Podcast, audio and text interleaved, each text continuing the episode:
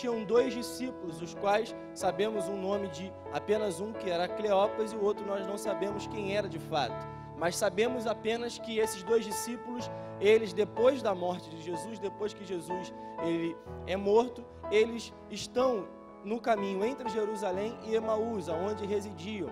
Ou seja, eles estavam voltando para casa. E o texto nos fala que eles voltavam para casa com uma tristeza em seu coração. Eles estavam voltando para casa, abandonando a jornada, abandonando a missão, porque eles estavam tristes, estavam decepcionados com aquilo que acabava de acontecer, que era a morte do Messias, a morte de Jesus. Embora todos nós sabemos hoje que Jesus ressuscitou, mas ainda não havia consumado esse fato na cabeça deles, isso ainda não tinha acontecido. E a gente vai ver que por causa dessa tristeza, eles simplesmente voltam para casa, eles simplesmente voltam para o seu lugar de origem.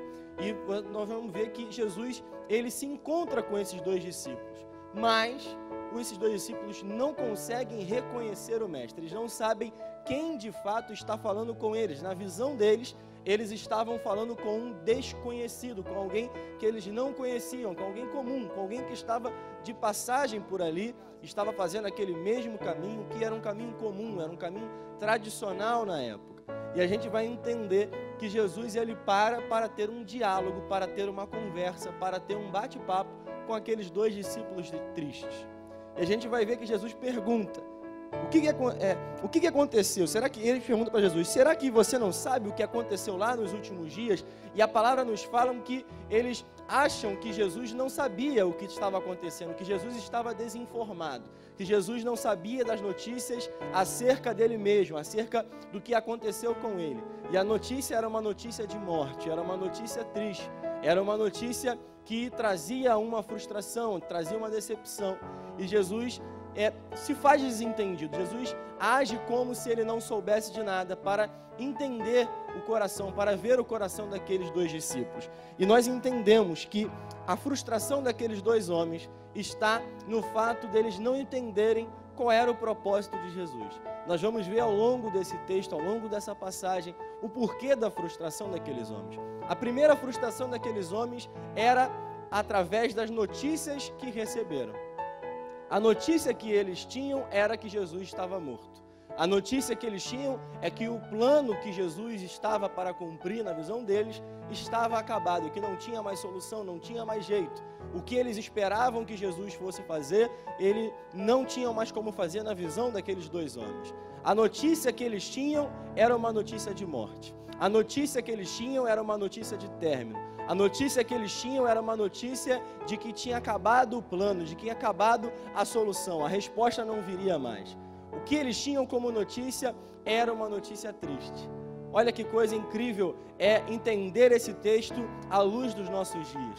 O que nós temos de notícias atualmente? As notícias que temos é a notícia de morte, notícia de tristeza, notícia de crise, notícia de desemprego. Quantas notícias nós estamos experimentando?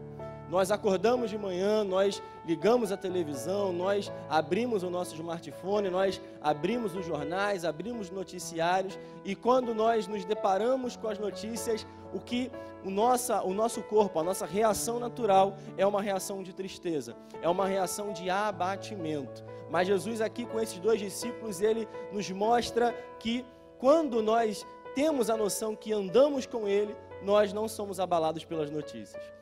Esses dois homens, eles não entendem o que está acontecendo. Aqueles dois homens se sentem decepcionados, frustrados, porque eles estão com foco na notícia e nem não em quem está andando com eles. Quando nós percebemos que, mesmo que as notícias ruins cheguem, mesmo que as notícias de morte não parem de chegar, mesmo que as notícias que sejam desastrosas no nosso dia a dia, no nosso cotidiano, por causa dessa pandemia, por causa dessa crise financeira estabelecida através dessa pandemia, não pare de chegar.